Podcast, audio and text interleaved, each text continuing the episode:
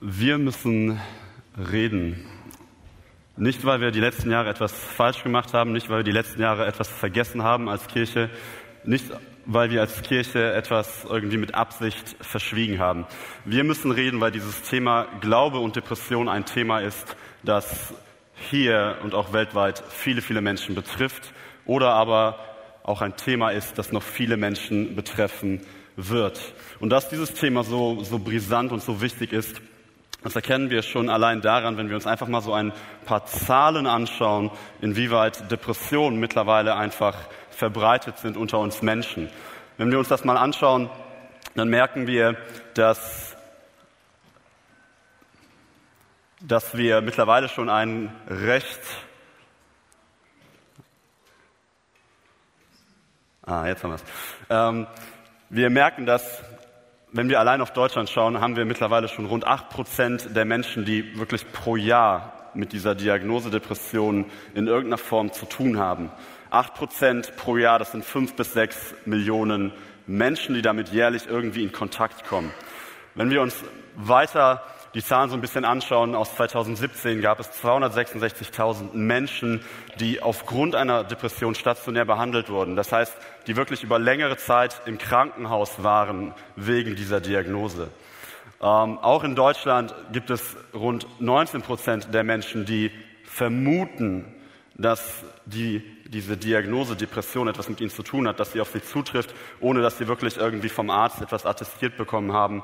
Und wenn wir den Blick noch ein bisschen weitersetzen, weltweit haben rund 300 Millionen Menschen mit dieser Diagnose zu kämpfen und in irgendeiner Weise damit zu tun. Ähm, obwohl wir jetzt aber diese Zahlen hier schwarz auf weiß haben, obwohl das so ein weit verbreitetes Thema ist, ist es aber dennoch so, dass wir immer so ein bisschen Unbehagen haben, ähnlich wie Victor das gerade so sagt, wenn wir über dieses Thema ähm, sprechen. Ja? Wir haben kein Problem damit, wenn wir irgendwie ein körperliches Leiden haben, in so einer offenen Runde zuzugeben, dass wir dieses Leiden haben, dass wir eben nicht okay sind.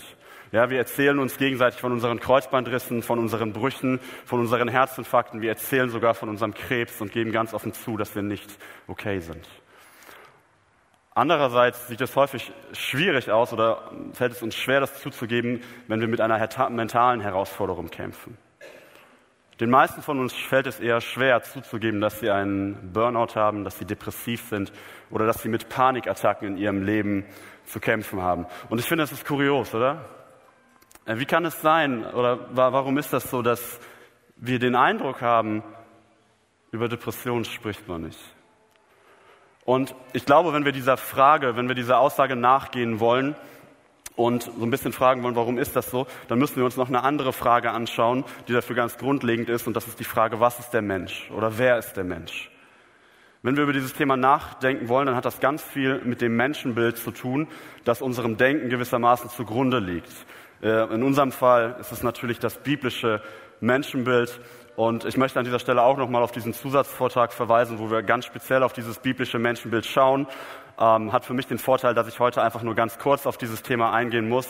Und da können wir noch mal ein bisschen ins Detail gehen, weil dieses Thema einfach, dieses Menschenbildthema so wichtig für heute ist, aber auch für die gesamte Predigtreihe, um zu verstehen, womit wir uns eigentlich beschäftigen und auch wie wir, mit uns, äh, wie wir uns mit dem Thema beschäftigen können. Ähm, wenn wir in die Bibel schauen, was sagt die Bibel zum Thema Menschenbild? Wie, wie denken wir mit der Bibel über den Menschen? Kommen wir um diesen Vers nicht herum aus der Schöpfungsgeschichte. Da steht Folgendes geschrieben. Da bildete der Herr Gott den Menschen aus Staub vom Erdboden und hauchte in seine Nase Atem des Lebens. Und so wurde der Mensch eine lebende Seele. Und ich glaube, häufig ist es der Fall, wenn wir diesen Vers über die Schöpfung lesen, dann missverstehen wir äh, zumindest teilweise diesen Vers ein bisschen, weil häufig, wenn wir das lesen, ist es so, dass wir denken, okay, das sind so zwei Schritte. Gott hat erst den Körper gemacht und dann in einem zweiten Schritt packt er irgendwie die Seele in den Körper. Ein bisschen so, wie als wenn wir einen Brief in einen Briefumschlag packen würden. Aber ich glaube, dass die Art und Weise, wie wir diesen Vers eigentlich lesen sollten, ist folgende, nämlich Gott schafft den Menschen, den Körper des Menschen aus dem Staub. Und dann in diesen Staub, in diesen Körper haucht er seinen Atem des Lebens. Und mit diesem Atem von Gott wird dieser, dieser Staub, dieser Körper des Menschen quasi erst lebendig. Und als er lebendig wird, wird er gleichermaßen dann eine Seele. Das heißt, an dieser Stelle ist es nicht so, dass der, dass der Körper die Seele irgendwie aufnimmt. Es ist eher so, dass wir das so lesen, ähm, dass er eine Seele wird, eine, eine lebendige Seele wird. Und das ist so ein bisschen das, wenn wir ähm, darüber sprechen, dass die Bibel den Menschen als Körper und Seele als Einheit sieht, äh, sieht. Und das ist so ein bisschen, was dem Ganzen zugrunde liegt. Und Schlussfolgerung aus diesem Vers ist so ein Stück weit, dass wenn wir über den Menschen sprechen, wie haben wir uns den Menschen vorzustellen, was macht den Menschen aus, dann gibt es da zwei Wesensmerkmale des Menschen. Und es ist in der Tat ein bisschen schwierig, da gute Begriffe zu finden, ähm, weil häufig denken wir, okay, auf der einen Seite ist es ganz leicht, da sprechen wir über den Körper des Menschen, aber wir können das einfach ein bisschen kommunikativer machen, für uns einfacher, verständlicher, indem wir sagen, auf der einen Seite, da gibt es diese eines, dieses eine Wesensmerkmal des Menschen, was wir als äußeren Menschen bezeichnen können. Macht es für uns einfach ein bisschen ähm, einfacher zu verstehen, ist nicht genau der biblische Begriff, trifft aber sehr genau, was die Bibel meint. Und was ist der äußere Mensch? Im Prinzip sind es diese körperlichen Aspekte, die wir alle teilen, sowas wie Organe, Blut, Zellen, also wirklich auch die, meine Gehirnzellen, alles, was irgendwie zu meinem Körper dazugehört. Auf der anderen Seite fällt es uns dann schon ein bisschen schwieriger, da so einen, einen, guten Begriff zu finden. Aber auch hier können wir das Ganze ein bisschen kommunikativer machen, indem wir vom inneren Menschen sprechen. Und hier ist die spannende Frage, was, was versteht die Bibel unter diesem Wesensmerkmal? Was ist denn der innere Mensch, wenn wir in die Bibel schauen? Und einfach nur mal so ein paar Beispiele. Es gibt für diesen inneren Menschen tatsächlich ziemlich viele Begriffe in der Bibel. Ähm, wir lesen solche Begriffe, wie bei, bei Jesus wie Herz, und Herz hier nicht das Organ, sondern eher so im symbolischen Sinne. Wir lesen Begriffe wie die Seele, wie auch gerade in der Schöpfung. Wir lesen etwas über den Verstand. Gerade wenn wir uns anschauen, was Paulus dazu zu sagen hat, der Apostel Paulus, dann stoßen wir sehr oft zusätzlich noch auf den Begriff Geist. Und wir merken, das sind ganz schön viele Begriffe, die wir irgendwie versuchen miteinander äh, zu vereinbaren. Aber im Prinzip ist es so, dass diese ganzen Begriffe, die ich jetzt nur mal so beispielhaft hier für den inneren Menschen aufgelistet habe, es ist nicht so, dass sie alle ein, äh, ein eigenes, alleinstehendes Wesensmerkmal des Menschen bezeichnen. Also es ist laut Bibel nicht so, dass wir Körper sind, Seele, Geist, Herz, Verstand und so weiter, dass wir so viele Wesensmerkmale haben. Wir bleiben bei diesen zwei Wesensmerkmalen, die den Menschen ausmachen. Aber wir haben viele Begriffe, die dieses gleiche Wesensmerkmal des Menschen beschreiben. Und es ist tatsächlich so, wenn wir uns anschauen, wo diese Begriffe in der Bibel stehen, dann werden die sogar teilweise, diese Begriffe synonym verwendet. Also es ist auch nicht so, dass wir sagen können, die Seele, die steht immer nur für das und das in der Bibel und der Geist steht immer nur für das und das. Teilweise werden für dieselben Eigenschaften beide Begriffe benutzt, macht es für uns ein bisschen schwierig, das nachzuvollziehen, aber man kann so zusammenfassen, dieser innere Mensch, diese Begriffe stehen immer wieder für etwas in der Bibel wie unsere Gefühle, unser Denken, unser Wille, unsere Motivation, aber dann auch natürlich für unsere Beziehung zu Gott, unsere Sehnsucht nach Gott, die wir haben, für Anbetung und für Heiligung. Ähm, ich bin jetzt nicht so der gute Grafiker, ich habe es versucht in dieser Tabelle irgendwie hinzukriegen, ähm, aber es ist natürlich schwierig, das irgendwie so darzustellen. Stellt euch darüber immer noch die Überschrift vor, der Mensch ist eine Einheit, auch wenn es hier zwei Seiten gibt. Wir denken den Menschen nicht als zwei Teile, wir denken ihn als ein Ganzes. Und deswegen ist es hier auch so ein bisschen gestrichelt. Wir haben auch ganz oft den Fall, das erleben wir immer wieder, dass dieser innere Mensch eben auch diesen äußeren Mensch beeinflussen kann und umgekehrt. Ne, wir dürfen das nicht, nicht diesen Fehler machen, das getrennt voneinander zu denken. Und ja, man könnte sagen, diese innere Vielfalt, die wir hier auf dieser Seite des Menschen haben, ähm, auch wenn es ein bisschen verwirrend ist, aber das ist etwas Gutes. Äh, es ist gut, dass wir so, ja, so vielfältig geschaffen sind. Aber wenn wir uns jetzt in diesen Kontext von Depressionen bewegen, dann ist in dieser Vielfalt auch eine kleine Herausforderung oder eine kleine Gefahr für uns, ähm, nämlich dann, wenn wir anfangen wollen, unseren Gesundheitszustand zu beschreiben. Ähm, vielleicht passiert es dann, dass wir Formulierungen finden wie meiner Seele geht es nicht gut, mein Geist krankt oder irgendetwas ähnliches. Und wenn wir das dann so sagen, um irgendwie zum Ausdruck zu bringen, dass mit meinem inneren Menschen etwas nicht stimmt, dann kann es sein, dass ich so intuitiv bemerke, so hey Moment, ähm, wenn ich anfange, das hier zu beschreiben, dann bin ich im selben Wesensmerkmal von mir unterwegs, wo auch meine Gottesbeziehung verortet ist. Und das kann manchmal dann so, ein, ja, so, so eine Schlussfolgerung in uns auslösen, dass ich aus dieser Nähe schlussfolger so, ey, meine Depression, wenn es mir seelisch nicht gut geht, vielleicht hat das was mit meinem Glauben zu tun. Das ist so nah an meiner Gottesbeziehung dran, dieser innere Mensch. Vielleicht stimmt da was nicht mit mir. Vielleicht kann es sogar sein, dass ich sage, ey, ich bin vielleicht sogar depressiv, weil ich nicht genug gebetet habe. Vielleicht war ich nicht stark genug in meinem Glauben an Gott. Oder vielleicht mache ich sogar diese Schlussfolgerung für mich, dass ich sage, ähm, dass ich mich schuldig fühle. Dass, dass mein innerer Zustand irgendwie eine, ein Verrat an Gott ist, weil ich glaube so, boah, eigentlich muss ich doch immer glücklich sein. Gott hat mir so viele Geschenke mit auf den Weg gegeben. Warum geht es mir nicht gut? Es tut mir leid und ich fühle mich schuldig. Und dann haben wir vielleicht sogar noch manchmal so Verse im Kopf aus der Bibel, die an sich eine richtig gute Botschaft verbreiten, aber dann denken wir daran so, hey, Jesus hat gesagt, dass er Fülle in mein Leben bringen will. Und dann versuche ich diesen Begriff der Fülle mit meinem inneren Zustand irgendwie übereinzubringen und sage so, ey, Moment, wenn sich mein Leben gerade so leer anfühlt, so, so gar nicht erfüllt und irgendwie so depressiv, ey, dann muss ich doch was falsch gemacht haben in meinem Glauben zu Gott, oder? Und wenn ich diese Denkweise habe, wenn ich diese Schlussfolgerung mache, dann ist, ein, ist, das ein Stück weit verständlich. Das haben wir gerade gesehen, weil da einfach so eine Nähe in den Begrifflichkeiten ist. Dementsprechend ist es auch manchmal irgendwie verständlich, dass die meiste, die häufigste Bewältigungsstrategie für Christen, die unter Depressionen leiden, folgende ist, nämlich so tun, als ob alles okay wäre. Und dementsprechend gilt dieser Grundsatz dieser Predigtreihe, wir müssen reden. Weil diese Annahme über Depressionen zwar ein Stück weit irgendwie verständlich ist, aber sie ist auch auf der anderen Seite unbegründet. Denn wenn wir in die Bibel schauen, dann merken wir sehr schnell, dass Krankheit im allgemeinen Sinne. Krankheit ist immer etwas, was zu diesem Leben dazugehört, auch wenn es schwerfällt, uns das ein Stück weit einzugestehen. Gleichzeitig ist Krankheit aber nichts, das, irgend, das Gott irgendwie geschaffen hat. Wenn wir auch wieder in diese Schöpfung schauen, dann hat Gott diese Schöpfung in Perfektion geschaffen. Und als diese Perfektion zerbrochen ist, was wir im biblischen Sinne Sündenfall nennen, da kam neben dem Tod eben auch Krankheit in diese Welt und in unser aller Leben. Und dementsprechend können wir an dieser Stelle schon etwas Wichtiges festhalten, nämlich dass eine mentale Krankheit, das ist eigentlich nie die Schuld eines einzelnen Menschen, sondern das ist eine traurige Realität für diese gesamte Erde.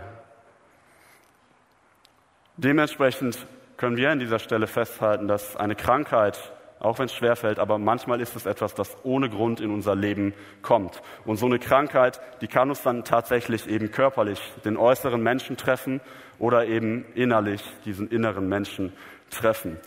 Und ja, ich glaube, eine Depression ist immer eine, eine Prüfung für, für jeden Menschen, der im Glauben unterwegs ist. Aber eine Depression ist ganz sicherlich keine Niederlage für deinen Glauben. Eine Depression sagt definitiv nicht aus, dass du nicht genug gebetet hast oder dass du nicht stark genug in deinem Glauben warst.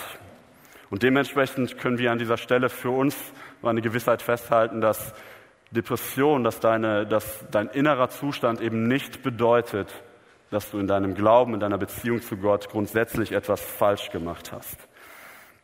Und schlussfolgernd daraus können wir auch wieder festhalten, dass eine, eine Depression, dass das nichts ist, wofür ich mich als Betroffener irgendwie schämen müsste. Das ist nichts, was ich verheimlichen müsste, und das ist auch nichts, wenn wir als, als Angehörige darüber reden und zuhören wollen, wo wir irgendwie peinlich wegschauen müssen und so, oh, ich weiß nicht, was ich sagen soll. Ja, es ist etwas, worüber wir reden dürfen, an der einen oder anderen Stelle sogar müssen. Und reden können wir über dieses Thema eben nur, wenn wir ein Stück weit auch wissen, was es mit diesem Thema auf sich hat, was, was hinter dieser Thematik steckt und so der Titel heute, was eine Depression überhaupt mit einer Person macht. Also wie erkenne ich das? Und auch das hat Viktor gerade erzählt, ähm, an, an, angeteasert.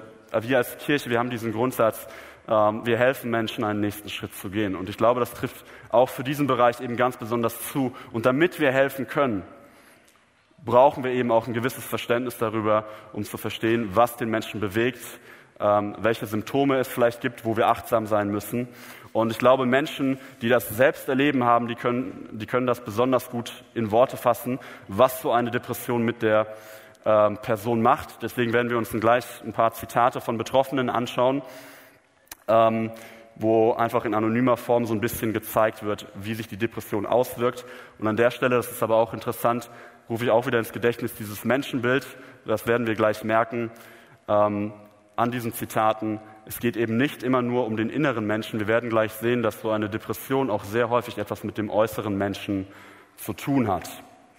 Das erste Zitat lautet wie folgt. Hier sagt jemand, gerade habe ich das Gefühl, ich gehe morgen einfach nicht mehr zur Arbeit. Ich bleibe im Bett liegen, rede nie wieder mit jemandem und setze mich mit nichts mehr auseinander.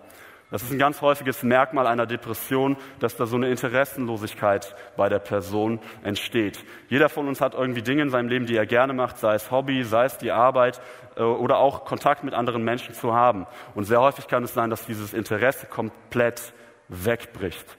Melanie hat gerade von einer Blockade gesprochen, ja, dass es da irgendwie äh, in Bezug auf Arbeit eine Blockade gibt und einfach nichts mehr da ist, was dich motiviert dafür. Ein weiteres Zitat, vielleicht das, was wir so am ehesten mit Depression verbinden, eine tiefe Traurigkeit hat mich ergriffen. Ich fühle mich total leer, traurig und hundemüde. Ich wünschte, ich könnte losweinen, aber selbst das kann ich nicht. Und was hier deutlich wird, ist eben diese, diese Grundstimmung, die viele Menschen quasi befällt, wenn sie mit einer Depression zu tun haben, dass da so eine tief empfundene leere Traurigkeit in ihr Leben kommt und ähm, ja, sich in diesem Leben breit macht. Und einerseits ist es ein bisschen widersprüchlich, da ist so ein tiefes Gefühl der Traurigkeit, aber jetzt, wenn wir uns das nächste Zitat von einem Betroffenen anschauen, sehen wir Folgendes. Ähm, mein Mann, also jetzt haben wir jemanden, der über, seinen, äh, über einen Betroffenen spricht. Mein Mann war gar nicht mehr in der Lage, seine eigenen Gefühle wahrzunehmen. Das heißt, er fühlte gar nicht mehr, ob er mich liebt, ob seine Kinder ihm etwas bedeuten. Wir waren alle bedeutungslos. Und hier, hier sieht man sogar nochmal diese Steigerung von diesem Gefühl ähm, der tiefen Traurigkeit, nämlich Gefühllosigkeit. Dass da irgendwie so eine innere Leere in einen drin ist und man absolut gar nichts mehr fühlt. Ich glaube, wir alle können uns mehr oder weniger damit identifizieren, traurig zu sein, zu wissen, wie sich das anfühlt. Aber ich glaube, die wenigsten kennen das, wirklich nichts zu fühlen. Und gerade diese Gefühllosigkeit ist für uns auch im Umgang mit solchen Menschen häufig eine Herausforderung. Weil häufig, wenn wir so etwas von jemandem hören, vielleicht von einem guten Freund, der meistens ist so ein Impuls, dass wir helfen wollen dass wir irgendwas sagen wollen, um dem Gegenüber aufzurichten. Und das ist was Gutes. Ja, behalt dir das bei, dass du helfen willst. Das ist eine sehr gute Eigenschaft. Aber auch da müssen wir einfach vorsichtig sein, um zu gucken, wo, wo ist die Person gerade unterwegs. Weil wenn ich dann dieser Person sage, die vielleicht gerade in dieser Gefühllosigkeit gefangen ist, hey, du musst positiv sein. Oder wenn ich ihr vielleicht sage, so, ey, schau mal, was, was alles Gutes in deinem Leben passiert. Du hast ein Dach über den Kopf, deinen Kindern geht's gut und so weiter. Dann ist das ein bisschen so, als würde ich einem Nichtschwimmer sagen, ey, du musst einfach schwimmen. Warum? Weil es gerade in dem Moment einfach nicht den Fähigkeiten der Person entspricht. Und wenn eine Person gerade zu nichts in der Lage ist zu fühlen, dann können solche Sprüche einfach manchmal nicht durchdringen und stoßen einfach auf eine Blockade bei der Person. Ein weiteres Zitat, wo ein gutes Merk oder ein Merkmal von Depressionen deutlich wird, ist folgendes. Mir ist es schon zu anstrengend, eine Flasche Wasser aus der Küche zu holen. Wenn ich Durst habe und da sitze ich dann eine halbe Stunde lang, bin furchtbar durstig und kann einfach nicht aufstehen. Das ist Antriebslosigkeit. Und hier merken wir so langsam, wie wir nicht mehr nur über den inneren Menschen reden, weil Antriebslosigkeit, das kann immer auch etwas sein, was in Form von Schwäche den ganzen Körper betrifft, dass man gar nicht mehr hochkommt und selbst so kleine Dinge wie eine Flasche Wasser holen, wo wir eigentlich sagen würden, das mache ich mal so nebenbei, kann für eine Person in einer Depression schon eine sehr große Herausforderung sein. Ich glaube, auch hier sind wir als Helfende sehr oft herausgefordert, weil wir gerade in solchen Situationen vielleicht manchmal denken so, ey, stell dich nicht so an. Reiß dich zusammen. Aber genau auch hier wieder dieser Punkt, in einer Depression, in so einer wirklich schweren Phase, kann selbst eine Dusche zu nehmen, kann selbst eine Flasche Wasser holen, sich eben so anfühlen für die Person, als würde man den Mount Everest besteigen. Da sind einfach andere Wahrnehmungen im Spiel, weshalb wir auch hier einfach in der Begegnung mit diesen Menschen immer Verständnis und Sensibilität mitbringen müssen. Ähm, so richtig körperlich von den Symptomen wird es hier hier spricht jemand über Schlafmangel und Kreislaufprobleme, die durch die Depression verursacht wurden. Und das ist nur so ein kleines Beispiel. Es kann wirklich bis hingehen zu physischen Schmerzen, Viele Menschen mit Depressionen klagen über starke Kopfschmerzen, Appetitlosigkeit. Und hier merkt man eben, wenn wir über Depression sprechen, auch wenn wir das meistens so abgespeichert haben, das ist eine mentale Geschichte, es betrifft eben sehr oft auch diesen äußeren Menschen und eben auch unseren Körper, der darunter leidet. Und ein weiteres Zitat, die Angst bedrängt mich von allen Seiten. Vor dieser tödlichen Flut gibt es keinen drin. Und du hast erreicht, dass mir alle den Rücken kehren. Freunde und Nachbarn gehen mir aus dem Weg. Mein einziger Begleiter ist die Finsternis. Und das Besondere an diesem, an diesem Zitat, hier haben wir nicht nur einen anonymen Betroffenen, hier haben wir auch wieder einen Psalm. Und klar, die Bibel kennt das Wort Depression nicht, es ist ein eher neues Wort, aber die Bibel weiß sehr gut oder kennt sehr gut, was eine Depression mit Menschen macht. So auch hier, wo es häufig dazu führt, dass Menschen Angst verspüren, Panik, nach außen hin vielleicht unbegründet, aber von dieser Person als sehr real empfunden sozialer Rückzug. Viele Menschen in Depressionen fangen an zu vereinsamen, isolieren sich, haben keinen Kontakt mehr mit anderen Menschen. Viele Menschen brechen den Kontakt ab zu Menschen mit Depressionen, weil sie einfach nicht wissen, wie sie helfen können. Sie wissen nicht mehr, wie die mit der Person umgehen sollen und meinen das vielleicht gar nicht böse, aber schließlich vereinsamt die Person und ist auf sich allein gestellt. Und vielleicht das sprachlich beeindruckendste, mein einziger Begleiter ist die Finsternis. Und hier merken wir, wie sich Depression eben auch auf meine Vorstellung von Gott ausdehnen kann, weil der Psalmist hier eine gefühlte Abwesenheit von Gott erlebt. Da ist nur noch Finsternis, die ihn begleitet, da ist kein Gott mehr, der ihn begleitet. Und das mag jetzt gar nicht objektiv wahr sein, weil wir der Meinung sind, Gott ist immer da, ähnlich wie wir es gerade gesungen haben. Aber es kann eine gefühlte Abwesenheit von Gott für diese Person sein, sodass sie denken, sie sind ganz auf sich allein gestellt. Und wenn wir uns diese, diese ganzen Merkmale einer Depression anschauen, wenn wir über die Symptomatik einer, Symptom, äh, einer Depression sprechen, dann müssen wir auch über ein sehr ernstes Symptom sprechen, nämlich darüber, dass Depression sehr, sehr häufig auch immer eine tödliche Krankheit sein kann. Ähm, auch da ist die Bibel voll mit Beispielen, wo wir auf Menschen treffen, deren Gedanken so stark in eine Richtung von diesen Gefühlen gedrängt wurden, dass sie eine Art Todeswunsch ähm, in dieser Depression verspüren. Und das im negativen Sinne beeindruckende ist, dass mehr als 90 Prozent der Menschen, die an Suizid versterben, die haben zuvor an einer mentalen Krankheit gelitten. Ganz, ganz häufig ist es eben so, dass Menschen mit Depressionen ihren Schmerz so intensiv erleben, dass sie keinen anderen Ausweg finden als Suizid oder Selbstmord. Elia, selbst Elia ist von diesen Gedanken nicht verschont geblieben. Und Elia hat das, hat das, hat das Glück, dass er sich äh, mit Gott zusammen aus diesen Gedanken befreien kann und einen Ausweg findet.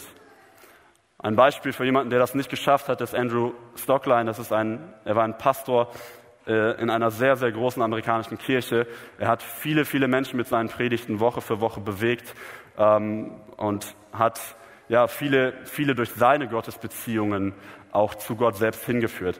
Das Ding ist aber, Andrew litt über viele Jahre an sehr schweren Depressionen und er hatte immer wieder damit zu kämpfen. Es gab gute Phasen in seinem Leben und aber auch sehr schlechte gleichzeitig. Und im Jahr 2018 kam er dann dazu, dass er diesen, ja, diesen Kampf gegen seine Depression verlor und durch Suizid verstarb. Und äh, wir sehen hier Kayla, das ist seine Frau, die hat ein sehr bewegendes, herzzerreißendes Buch über diesen Verlust geschrieben und hat sie in diesem Buch erinnert sie sich an eine Situation mit ihrem ähm, geliebten Ehemann und die beiden sitzen zusammen am Küchentisch und sie unterhalten sich. Und dann lässt Andrew dieser eigentlich nach außen hin so starke Pastor, dieser starke Mann, lässt dann diese Bombe platzen und sagt so, ich habe irgendwie in mir diese Gedanken und ich denke daran, mein Leben einem Ende zu setzen. Und ihr könnt euch vorstellen, wie Kayla reagiert. Sie ist erstmal geschockt, sie ist ähm, überwältigt, sie weiß nicht, was sie sagen soll. Und in ihrer Verzweiflung fängt sie an, Andrew Vorwürfe zu machen. Und sie sagt ihm, du hast drei Kinder. Du kannst doch nicht so egoistisch sein, dass du deine drei Kinder zurücklässt. Du kannst doch nicht so egoistisch sein, dass du mich zurücklässt. Und sie ist verständlicherweise vollkommen überfordert und verzweifelt.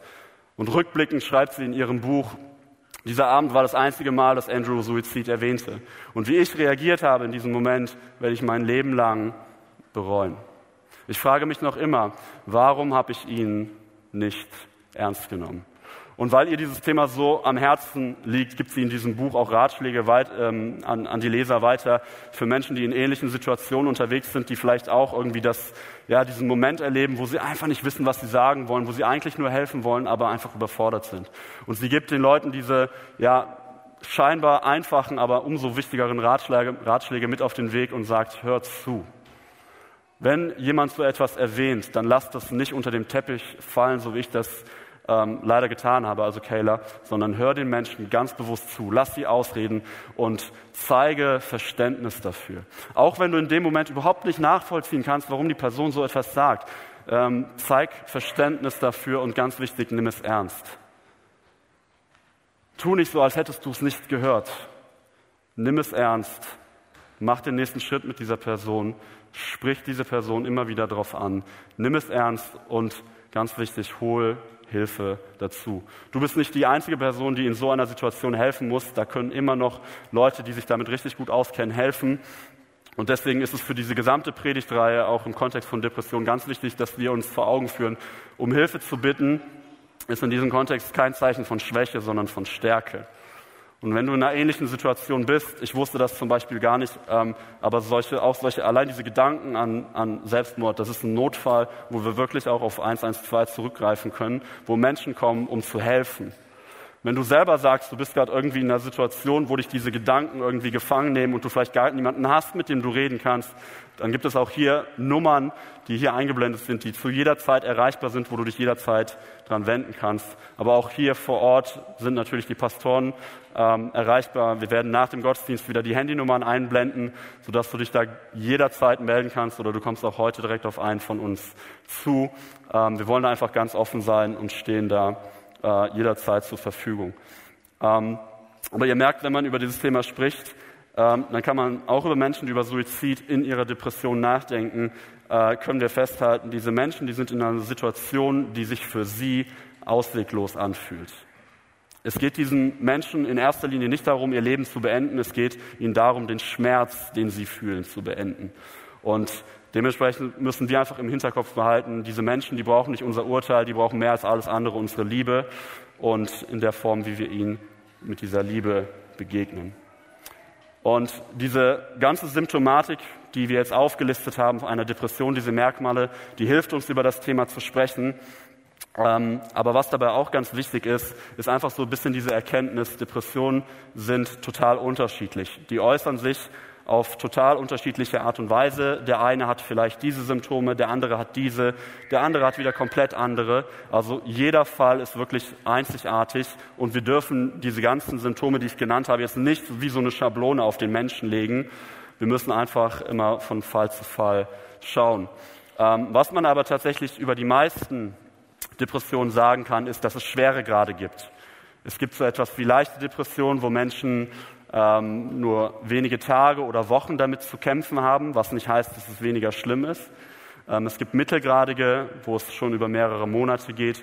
Und es gibt eben auch diese schweren Depressionen, die dann wirklich über Jahre andauern oder vielleicht sogar ein Leben lang andauern. Was man über all diese Schweregrade sagen kann, ist, dass sie tatsächlich auch sehr häufig wiederkehrend sind. Manche Menschen haben nur einmal in ihrem Leben damit zu tun, bei anderen kommt diese dieser Schatten einfach immer wieder und wieder in ihr Leben zurück. Was in diesem Kontext aber auch wichtig ist, Traurigkeit gehört ein Stück weit auch zum Leben dazu. Denken wir allein daran, wenn du einen geliebten Menschen verlierst, vielleicht deinen Ehepartner, der verstirbt, und du überwältigt bist von der Trauer, die du für diesen Verlust fühlst, dann ist auch das nicht weniger schlimm, aber es ist eine normale emotionale Reaktion. Traurigkeit gehört zu jedem unserer Leben dazu. Nicht alles muss gleich eine Depression sein. Und Menschen, die über kurz, über, über kürzere Zeiträume hier in diesen leichten und mittelgradigen Depressionen, die damit zu kämpfen haben, das ist das Gute, die kommen sehr, sehr häufig aus dieser Geschichte wieder raus. Die erfahren dann ganz aktiv, wie Menschen ihnen helfen, ihre Familie, ihre Freunde, haben therapeutische Angebote, die haben Gott, der diese Menschen ganz aktiv da rausholen kann. Ähm, das gleiche gilt auch für schwere Depressionen, aber hier ist es tatsächlich seltener. Hier ist es tatsächlich so, dass Menschen häufig damit zu kämpfen haben, dass eine schwere Depression eben manchmal auch nicht heilbar ist und irgendwie ein Leben lang zurückkommt. Was nicht bedeutet, dass Gott nicht heilen kann, aber aus unerklärlichen Gründen haben manche Menschen dann eben doch mit, diesen, äh, mit dieser Diagnose zu tun. Und ich glaube, das ist etwas, was uns Besonderes, besonders herausfordert, wenn, wenn Depression eben nicht in, in Heilung endet. Es fordert uns, glaube ich, besonders heraus, weil wir Gesundheit irgendwie häufig so sehr medizinisch abgespeichert haben in uns und dass wir insgeheim sagen, gesund bin ich eigentlich, wenn ich keine Symptome habe. Das haben wir vielleicht ein Stück weit so verinnerlicht und haben auch da wieder vielleicht diese Fülle im Hinterkopf, die Jesus uns für unser Leben verspricht. Und dann haben wir diese Gedanken, dass wir sagen, so, ey, wenn, wenn Jesus doch die Fülle in mein Leben bringt, dann muss ich doch früher oder später gesund sein, oder? Dann, dann muss Heilung doch irgendwann dazu führen, dass ich frei bin von dem, was, ich, was mich krank macht, dass ich frei bin von meinen Symptomen. Aber ich glaube, auch hier fordert uns gerade so eine schwere Depression manchmal besonders heraus, nämlich in dem Sinne, dass wir aus biblischer Sicht Gesundheit nämlich nicht immer nur als Abwesenheit von etwas denken, sondern eben auch als Anwesenheit von Gott. Und das Interessante ist, für diese medizinische Gesundheitssicht haben wir in der Bibel ähm, gar keinen richtigen Begriff. Es gibt keinen Begriff in der Bibel, der auftaucht, wo wirklich von dieser Abwesenheit von Symptomen und von Krankheit gesprochen wird. Ähm, der einzige Begriff, der so ein bisschen daran kommt, ist der Begriff, der hebräische Begriff Shalom. Und wir kennen diesen Begriff noch aus, der letzten, aus dem letzten Jahr, aus dieser Predigtreihe. Wir haben gelernt, dass dieser Begriff eigentlich gar nicht ins Deutsche zu übersetzen ist, dass er am ehesten damit beschrieben werden kann, dass es sich dabei um so einen ganzheitlichen Frieden handelt, der in Gott selbst verwurzelt ist und in der Beziehung zu Gott. Und wenn wir aus dieser, aus dieser Shalom-Perspektive auf Gesundheit schauen, dann bedeutet Gesundsein eben auch, eine Beziehung zu Gott zu haben, unabhängig davon, wie gerade mein körperlicher oder seelischer, mentaler Zustand ist. Und Paulus greift das so ein bisschen auf, Paulus der Apostel, ähm, er sagt über Jesus eben genau das, dass er Frieden ist. Ja, er benutzt natürlich nicht den hebräischen Begriff, aber er nennt ihn Frieden und sagt, oder äh, was wir im Hinterkopf behalten müssen, wenn wir Jesus immer unter diesen Frieden und Fülle abgespeichert haben, was, was richtig ist. Aber nichtsdestotrotz ist Jesus eben nicht gekommen, um alles Leid aus deinem Leben zu entfernen, auch wenn er sehr viel Leid immer wieder in seiner Geschichte entfernt hat.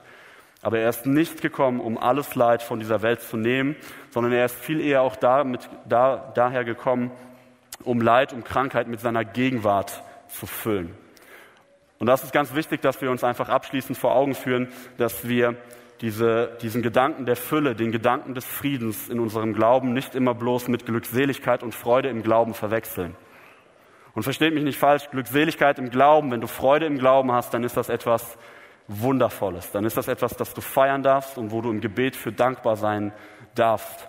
Aber nirgendwo, wenn wir die Bibel lesen, nirgendwo steht geschrieben, dass der Glaube, ja, dass dieser Tag, an dem du unter Wasser gedrückt wurdest und dich auf Jesus bekannt hast, nirgendwo steht geschrieben, dass dieser Tag dafür sorgt oder garantiert, dass keine Krankheit, kein Leid in deinem Leben Einzug erhält. Und dementsprechend kann man sagen, die Tatsache, dass ich über einen gewissen Zeitraum nicht in der Lage bin, vielleicht in so einer Depression Freude in meinem Glauben zu erleben, das bedeutet eben nicht, dass Gott mich nicht liebt oder dass ich verloren bin. Und Janice Brown hat das in ihrem Glauben erkannt. Ähm, sie wurde genau mit dieser Diagnose schwere Depression konfrontiert. Und es kam einfach immer wieder zurück, auch in ihren Glauben, egal welchen Glaubensschritt sie gemacht hat. Immer wieder wurde sie aufs Neue erschüttert von dieser Diagnose, bis zu diesem Punkt, als sie ähm, sich eingesteht, ich habe gelernt, wie ich mit dieser Diagnose, mit der Depression leben kann, ohne mich ihr ergeben zu müssen. Und ich finde das auf der einen Seite total faszinierend, diese Erkenntnis, aber auch herausfordernd. Und das sind so ein bisschen diese Herausforderungen, die wir ein Stück weit auch mitnehmen dürfen, ähm, dass Depressionen eben nicht immer heilbar sind, aber, und das ist auch wieder dieser Lichtblick, von dem wir am Anfang gesprochen haben, sie sind immer behandelbar.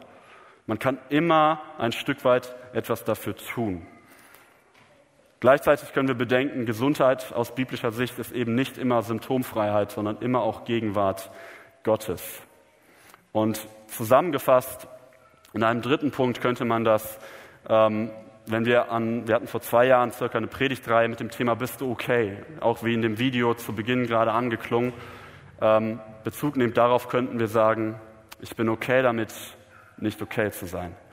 Ich glaube, in diesen Worten liegt vielleicht die größte Herausforderung und ich will diese Worte auch niemandem in den Mund legen, aber vielleicht sind es einfach Worte, die du mitnehmen darfst, um drüber nachzudenken, um einfach so eine kleine Perspektive zu haben im Sinne von einem, ja, so eine lebensbejahende Perspektive und äh, ja, ein Stück weit drüber nachzudenken, ähnlich wie Paulus, der Apostel Paulus, ein Leben lang über diesen Stachel in seinem Fleisch nachdenken, klagen musste.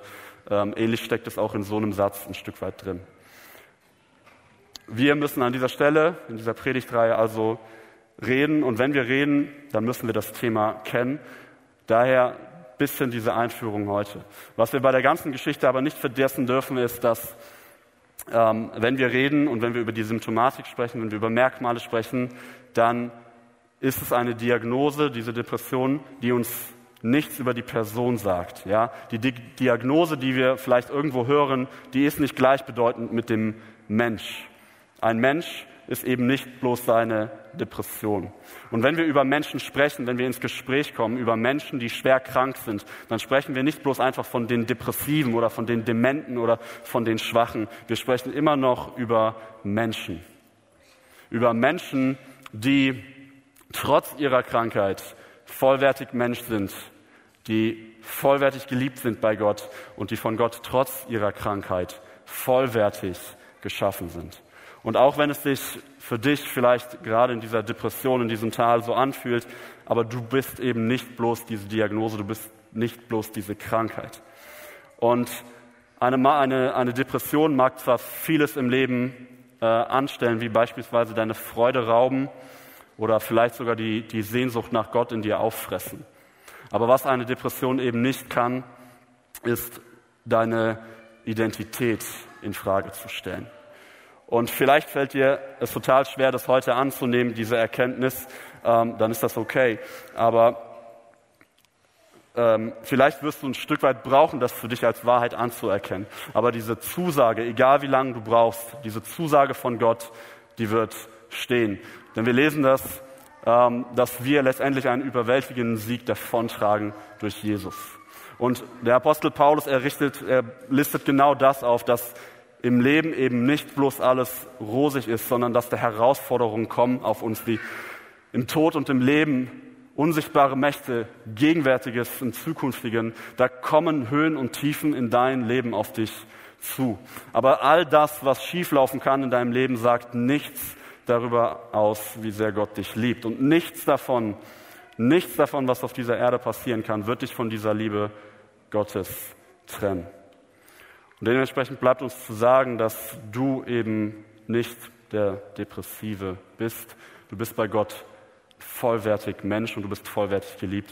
Und ganz wichtig, du bist in diesem Denken, auch wenn es dir gerade, wenn alles schwarz um dich herum ist, aber du bist darin nicht allein. Es gibt andere Menschen, denen es so geht wie dir. Und es gibt auch hier in dieser Kirche Menschen, denen du nicht egal bist, die dir zuhören wollen und die dich lieben. Und deine Identität ist letztendlich Liebe und dass du Kind Gottes bist.